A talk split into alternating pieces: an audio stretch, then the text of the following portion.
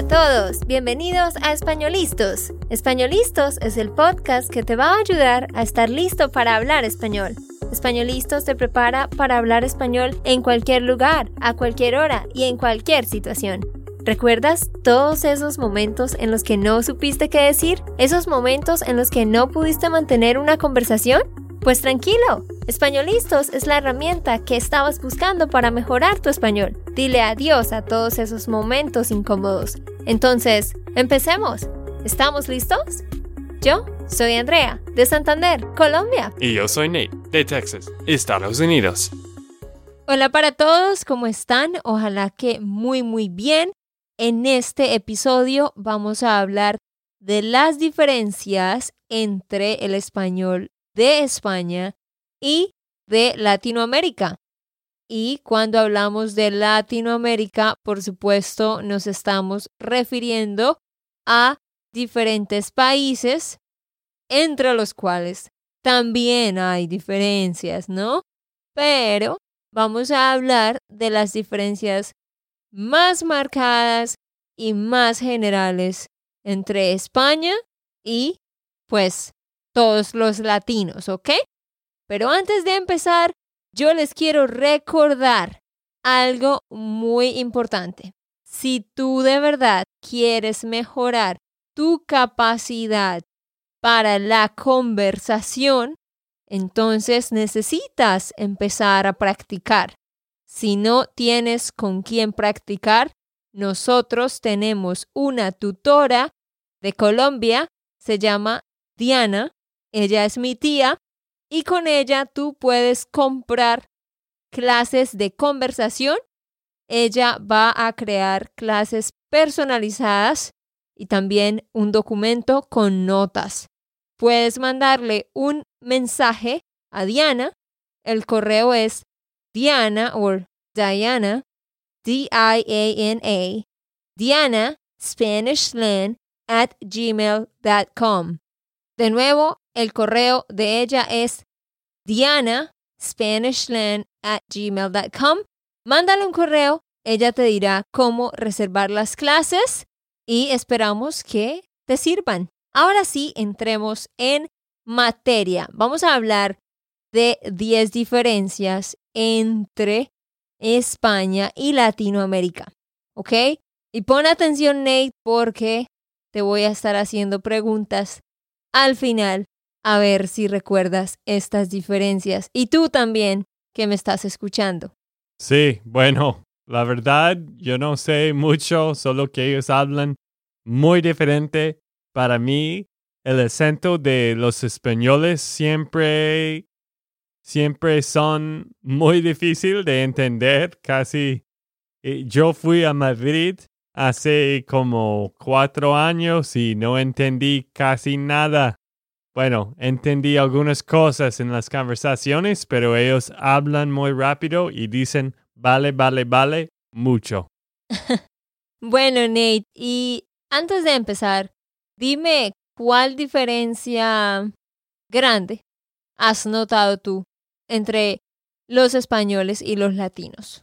Bueno, primero ellos usan mucho más el TH como gracias Gracias. Gracias. Y no es gracias.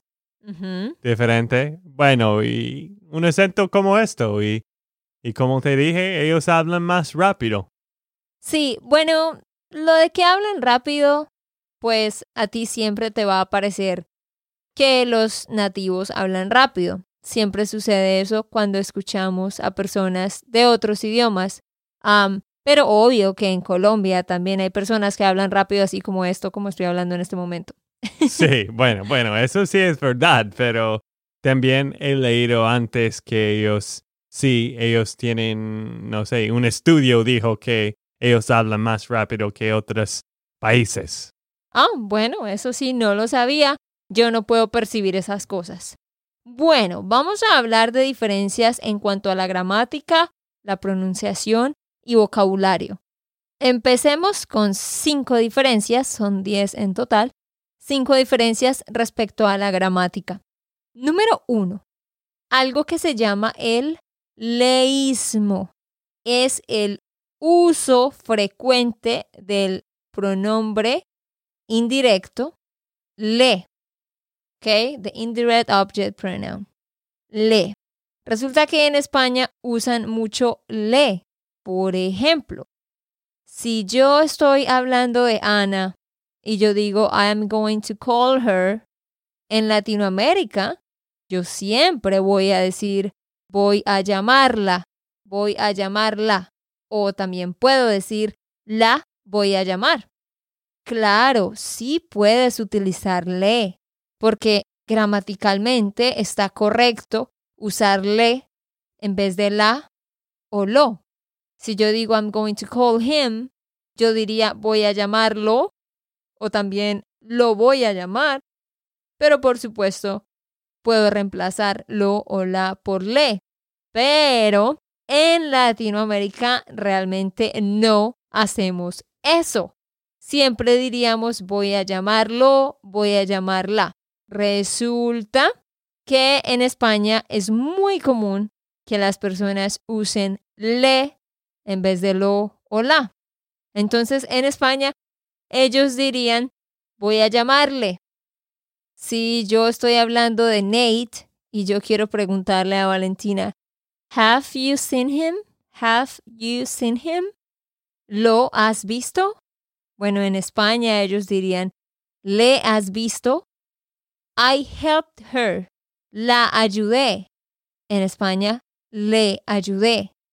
Obvio que ellos utilizan el lo y el la, sí, pero estoy diciendo que es una costumbre, algo que se llama el leísmo, y es reemplazar la y lo por le y utilizarlo de manera frecuente. Eso es algo que notarían ustedes si escuchan a un español hablar por bastante tiempo.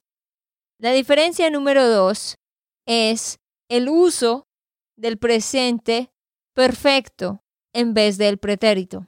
O sea, si yo digo algo como I already had breakfast, son las 11 de la mañana y yo voy a decir eso, I already had breakfast. De esa forma es como lo dices en inglés. ¿verdad? Porque te estás refiriendo al pasado, algo que ya sucedió y se terminó. Pues en Latinoamérica diríamos yo ya desayuné, o sea, el pretérito. Yo ya desayuné. Pero en España ellos dicen yo ya he desayunado. Yo diría algo como fui al gimnasio esta mañana a las 8 pero en España ellos dicen, he ido al gimnasio esta mañana a las 8. Y es muy interesante para mí, porque en Latinoamérica este he ido, he desayunado, ese es el presente perfecto y lo utilizamos para cosas que sucedieron, pero que quizás sigan sucediendo de nuevo. O específicamente cuando decimos que hemos hecho algo por un número específico de veces, como por ejemplo, fui al gimnasio esta mañana y esta semana he ido al gimnasio cuatro veces en total. ¿Sí ven? De esa manera es que nosotros utilizamos al, el presente perfecto. He ido al gimnasio cuatro veces esta semana. Pero en España dirían, He ido al gimnasio esta mañana y he ido al gimnasio cuatro veces esta semana. Ah, ok. Bueno, esto es una diferencia muy pequeña que una persona como yo nunca va a notar, ¿cierto? Bueno, pues yo siempre noto eso. Cuando veo algo que es con españoles, siempre ellos utilizan mucho el presente perfecto para referirse a cosas que ya pasaron incluso el día anterior, como he ido a la tienda anoche. Es como, ¿qué? Se supone que es pretérito. Sí, no lo has notado porque igual tiene sentido para ti, pero gramaticalmente sí es, es bien interesante. Ah, ok. Bueno, yo hablo un poco sobre esto también porque yo siempre estoy usando presente perfecto, siempre. Sí, tú, ajá. Porque es más fácil. Sí, tú a veces cometes, ajá, ese error desde mi perspectiva. Pero igual, pues la gente entiende lo que estás diciendo y eso es lo que importa. Bueno, no es un error si estoy hablando de alguien de España. Supongo que no. Número tres, pues los españoles en realidad, en algunos sentidos, su forma de hablar es más elegante que la de nosotros, diría yo. Algo así como Inglaterra comparado con Norteamérica, que se tiene la creencia de que pues los ingleses son como más elegantes, más fancy para hablar. Asimismo, a veces con los españoles, porque ellos también uh, utilizan algunas palabras que son malas para nosotros y ya ahorita les voy a explicar de eso. Pero uh, número tres es que es muy común que ellos utilicen hubiese en vez de hubiera. O sea, como ustedes saben, el subjuntivo imperfecto tiene dos conjugaciones. Yo puedo decir tuviese o tuviera. Uh, caminara o caminase. Uh, por ejemplo, eso, hubiese o hubiera. Fuera o fuese. Pues en Latinoamérica utilizamos las dos formas, pero la verdad es más común utilizar la forma con la RA tuviera, hubiera. Cuando tú dices tuviese, hubiese, eso se escucha un poco más elegante.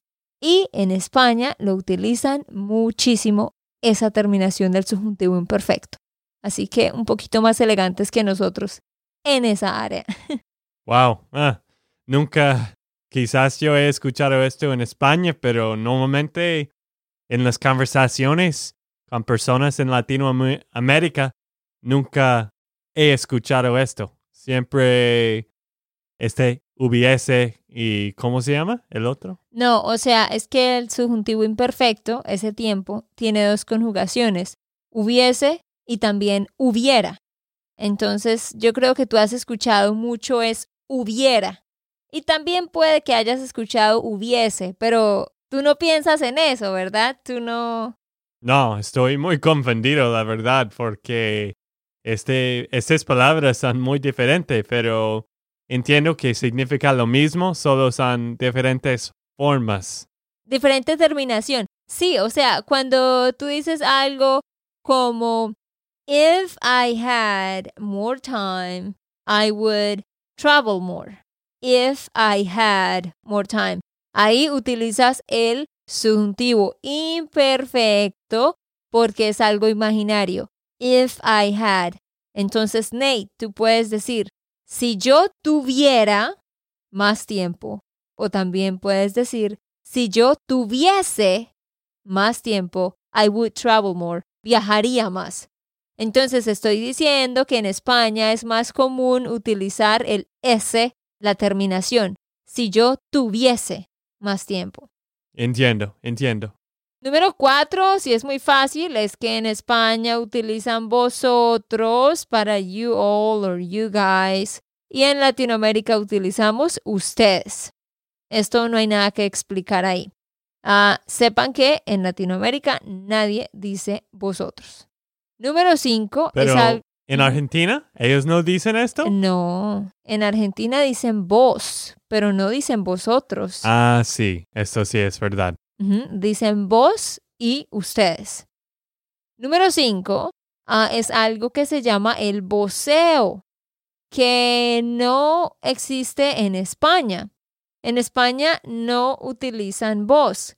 A ver, es que el pronombre you, you know, the second person in singular, todos sabemos que se dice tú para informal, pero también se dice usted para formal pero también hay otro pronombre que es vos, que se usa en países como Argentina, Uruguay, Paraguay, Bolivia, creo que en Chile también.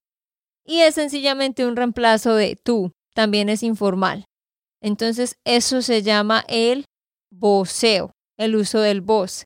Es interesante porque en Colombia, en Cali, también se utiliza voz hay unas áreas en Colombia donde no se dice tú o usted, sino vos. ¿Sí sabías eso, Nate? No, la verdad no. Y no entiendo porque Cali es muy lejos de Argentina. Sí, yo no sé por qué hay gente en Cali que, que habla así, pero... Y entonces es interesante porque miren cómo, cómo eh, cambia la conjugación. Por ejemplo, yo le digo a Nate, yo le quiero preguntar, Nate, ¿tú eres contador? ¿Are you an accountant? La forma informal, tú eres contador. La forma formal, usted es contador. Y si lo decimos con el vos, vos sos contador, sos es eres. ¿Vos sos contador? Vos sos contador. Con ese, más o menos ese acento, lo dirían en esa área de Colombia. Y también es algo interesante que en Argentina ah, cambian la conjugación de algunos verbos. Por ejemplo, si yo le digo a Nate, Nate, tú tienes un carro muy bonito. O usted tiene un carro muy bonito. Pero en Argentina ellos dicen, vos tenés un carro muy bonito. Vos tenés. Vos tenés. Cambia cuando utilizas el vos. Esa es otra cosa interesante que no pasa en España. Pero cuando tú utilizas el vos, particularmente en Argentina, cambia la conjugación del verbo en el presente. Miren cómo se escucha. Tú tienes un carro vos tenés un carro, vos tenés. Y de hecho, casi no pronuncian la S. Vos tenés un carro, ¿sí? Ahora, también, ah, como dije, vos sos, tú eres. Por ejemplo, yo digo, Nate, tú vives en Estados Unidos. ¿Tú vives en Estados Unidos? ¿Usted vive en Estados Unidos? ¿Vos vivís en Estados Unidos. Si ven, tú vives, pero vos vivís. ¿Notaste eso en Argentina? ¿Te diste cuenta que el verbo de hecho estaba cambiando?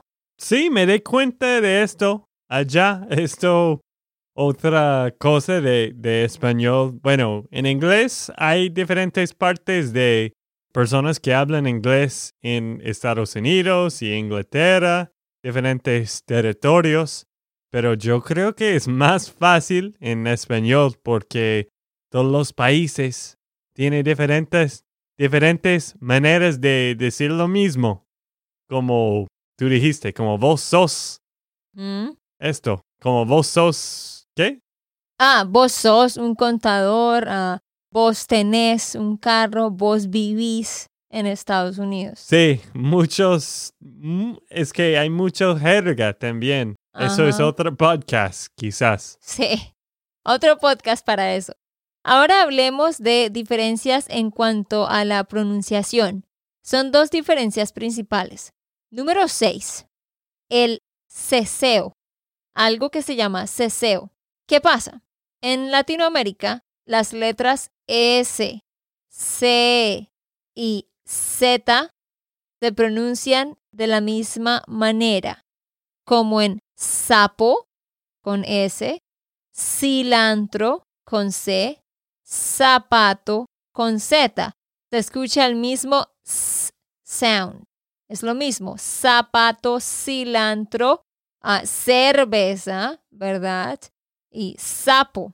Pero en España ellos pronuncian la Z y la C como una TH en inglés, como cuando tú dices thank you the, the, thank you. Entonces, ellos no dicen cilantro, ellos dicen cilantro. Sí, esto es lo que está tratando de decir en el principio con el TH. Ajá. Ellos no dicen, por ejemplo, fácil, sino fácil. Es muy fácil. Ellos no dicen fácil como una S, ¿cierto?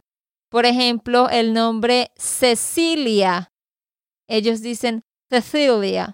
La palabra zanahoria, que es con Z, ellos dicen zanahoria. Entonces suena algo así como Cecilia se come la zanahoria, ¿sí? Obvio que ustedes lo han escuchado, eso ustedes no lo van a escuchar en Latinoamérica. Sí, bueno, eso sí es verdad, pero eso es una gran diferencia entre los acentos. Y las siete de pronunciación es que la doble L y la letra Y o Y en Latinoamérica, en la mayoría de los países, se pronuncia igual. O bueno, no en la mayoría, pero como en la mitad de los países se pronuncia igual. La palabra keys, por ejemplo, the keys, the car keys, L-L-A-B-E-S, yo en Latinoamérica, en Colombia, digo las llaves. Las llaves. Y luego, si the pronoun I, which is yo, is pronounced yo. So yo, which is I, is pronounced yo. And then rain is lluvia. And then keys is llaves. So double L and Y es el mismo sonido de j, j, j, like a J en inglés. Pero en España no. En España la Y suena como una J en inglés. Again, the pronoun I. Yo. Pero en España la doble L no se pronuncia de la misma manera. Entonces, en España, rain is not lluvia, sino lluvia. It's more like you, you, como si fuera una I. So, rain en Latinoamérica, lluvia. En España, lluvia. The keys en Latinoamérica, las llaves. En España, las llaves. Las llaves. ¿Sí ven? Sin embargo, yo sé que hay algunas partes en Centroamérica donde la doble L también se pronuncia igual que en España. Cambia un poco ya que son muchos países los que estamos comparando. Ahora, otra cosa interesante es que en Argentina, no sé si ustedes sepan esto, pero en Argentina es aún más loco. Yo siempre he dicho que Argentina es como una versión de español diferente, porque como dije, vos sos, vos vivís, vos tenés. Y ahora, miren que la Y, Y, and the double L, la doble L, they are pronounced as the SH en inglés. Entonces, en Argentina, en vez de decir yo me llamo Andrea, ellos dicen yo me llamo Andrea. Qué loco, ¿no? Sí, bueno, sí, he escuchado esto también. El acento muy, muy diferente. De Argentina y Chile, los dos lados de Latinoamérica tienen palabras muy diferentes y acentos muy diferentes. Exactamente, entonces prepárense para cuando escuchen el acento argentino. La diferencia número 8, que es bien interesante, es que, pues, son tres palabras específicas que usan en España, que son normales, ah, pero para nosotros son palabras un poco rudas, un poco groseras, que no utilizaríamos así nomás. Y son las palabras cagar, ellos dicen voy a cagar. Eso es I'm going to poo. Poop. Sí. ¿Sí? Ah, ¿Es poop o poo? Bueno, el... ¿Cómo es en, inglés? Es los dos. ¿Sí? Sí, es I'm los going dos. to poo or I'm going to poop. Bueno, más común es poop. Ah, ok, ok. Bueno, entonces en España dirían voy a cagar. En Colombia y en la mayoría de países latinos eso se escucha muy mal como una persona sin educación. Así que nosotros decimos voy a hacer popó, voy a ir al baño. Ahora ellos también dicen la palabra mierda, que mierda literalmente significa, pues, crap, pero es realmente la otra palabra sh something else. Sí, bueno. Ustedes saben el resto. Eso es mierda. Entonces, para nosotros, los latinos, es como, nadie dice mierda. Si yo estoy caminando en la calle, digo, ah, ahí hay un popó de perro. like dog poop, yo digo, oh, hay un popó de perro. Pero en España dirían, hay mierda de perro. Y eso es normal para ellos, no se escucha grosero. La otra palabra que ellos utilizan es culo. Para your butt, ah, nosotros decimos cola o trasero. Para nosotros la palabra culo se escucha muy mal, muy grosera. Pero en España es una palabra normal. Me duele el culo, dirían ellos.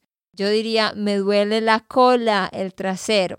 Entonces, esas palabras, cagar, mierda y culo, ah, no las digan en Latinoamérica, por favor. Bueno, eh, no quiero hablar mal de los españoles, pero también ellos son un poco más groseros que otras partes de Latinoamérica, ¿cierto? En general. Pues a ver, yo nunca he estado allá, entonces yo hablo por lo que veo en la televisión. Pues nosotros los llamamos groseros desde nuestra perspectiva, pero vuelvo y digo, para ellos esas son palabras normales. Entonces quizá haya palabras que nosotros utilizamos de alguna manera que para ellos sean malas. Sí, entiendo. La diferencia número nueve es muy interesante. Hay eh, tres, no, cuatro palabras con las que deben tener ah, mucho cuidado. Si tú dices estoy constipado en Latinoamérica, ¿sabes qué significa, Nate? Claro. ¿Qué es? Bueno, la traducción. Ajá. No, e, eso no. Pero... Es lo mismo, I'm constipated. Sí, bueno, yo sé cuál es la el traducción. La traducción. La traducción en inglés, pero no sé cómo explicar esto en español. Sí, o sea, un sinónimo es estoy extrañido. O sea, no puedo hacer popó. Sí, básicamente.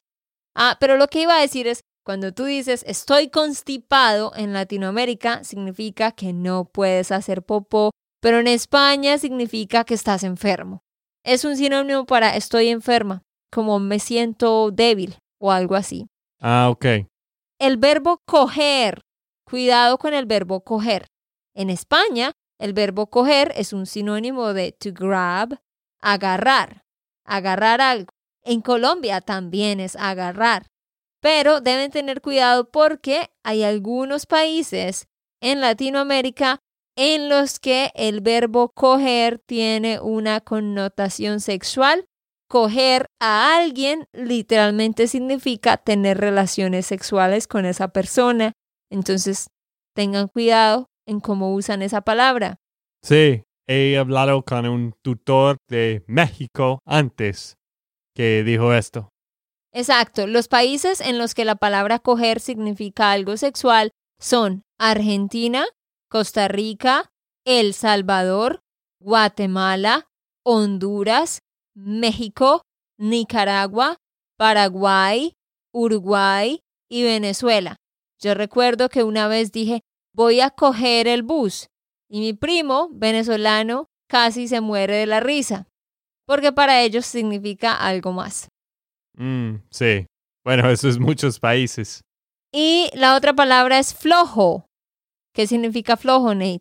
Es alguien que no le gusta trabajar. Sí, sí, alguien que no le gusta trabajar, alguien que es débil, like en el gimnasio, alguien que es un wimp, que no tiene mucha energía. Eso es flojo en Latinoamérica. Pero en España, ah, perdón, en España significa todo eso que acabo de describir. En Latinoamérica también, pero sin embargo hay algunas partes en Latinoamérica donde flojo también significa perezoso. Entonces la gente dice algo como, like I'm feeling lazy, like I don't want to do anything. Entonces la gente dice, me siento flojo o estoy flojo o tengo flojera. Muy bien. Y otra cosa bien interesante que deben ustedes tener mucho cuidado es la palabra concha. ¿Qué significa concha, Nate? ¿Cancha? Concha. Concha es una un shell de la playa. Exacto. Concha es un shell de la playa. Ajá. En Latinoamérica también. Y en España también.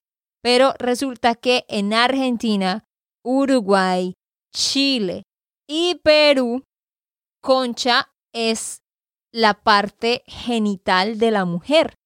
Entonces hay personas que utilizan esa palabra refiriéndose a eso y de hecho también desarrollaron una grosería con esa palabra que no la voy a decir. Pero de hecho, bueno, también en Venezuela dicen algo como conchale, ¿sí? Y bueno, han desarrollado como insultos con esa palabra, entonces si estás en Argentina, Uruguay, Chile, Perú, trata de no utilizar la palabra concha, mejor, para que no hayan confusiones. Bueno, yo dije 10 diferencias, pero en realidad eran 9. Así que hemos terminado, pero le voy a hacer tres preguntas a Nate. Uy, no tenemos tiempo para las preguntas. No, rápidamente, a ver si te acuerdas. Ah, dime una diferencia en cuanto a la gramática. Como te dije, de ellos dicen como el TH en... Eso es de pronunciación. Ah, sí, pero esto es de ok, pronunciación. Bueno, vale. de gramática, lo que recuerdo es sobre el presente perfecto, Ajá. como hubiese y no hubiera. Ese no es el presente perfecto. Ay, Pero yo sé lo que tú estás diciendo. Como hubiese y hubiera, ese es el subjuntivo imperfecto. eso sí. Ajá. Y el presente perfecto es cuando ellos dicen algo como yo he ido al gimnasio esta mañana. Ese es el presente perfecto.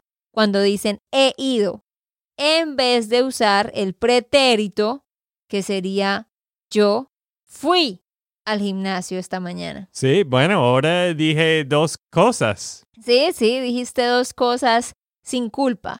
Y última cosa, dime cuál es una de las palabras o frases que cambia completamente el significado y que debe tener, deben tener cuidado los oyentes. Esto sí es fácil. Es la palabra coger. Ah, ok. ¿En qué países de Latinoamérica? Dime tres países en los que la palabra coger tiene un significado sexual. México y casi todo de Centroamérica Sí, casi todo de Centroamérica. y Venezuela. Y Venezuela. Ah, sí, estabas poniendo atención, Nate. Muy bien. Pues bueno, ahí le respondo la pregunta a tres personas que me habían mandado un email ah, preguntándome sobre estas diferencias. Esperamos que les haya servido y vamos a terminar leyendo una reseña de uno de ustedes. Bueno, la semana pasada tenemos, teníamos una mala reseña o una normal. Esto es hoy. Esta reseña es de Shrug Lord de Estados Unidos. Y esta persona dijo, bueno, él, ah, ellos, esta persona dio cinco estrellas y él dijo, o ella dijo, listening to this podcast was a most essential tool in developing my Spanish from beginner to intermediate. The Spanish spoken is so clear. It is perfect for increasing my vocabulary and for advancing your comprehension of the language. There's no podcast that has been more helpful. Muchísimas gracias. Muchísimas gracias a ti por escucharnos. Gracias por tomar este tiempo de, de dar una reseña. Si no has hecho, por favor, dinos una reseña. Danos una reseña. Ok, gracias. Danos una reseña. Esto va a ayudarnos muchísimo. Ok, esto fue todo por el episodio de hoy. Esperamos que les haya gustado y que hayan aprendido. Y recuerda, si sientes que estás listo para aprender español, solo da un clic en Español Listos. No olvides dejar tus comentarios de lo que te gustó y los temas que quieres que tratemos. Suscríbete y déjanos tus reseñas. Españolistos les dice chao chao y hasta la próxima.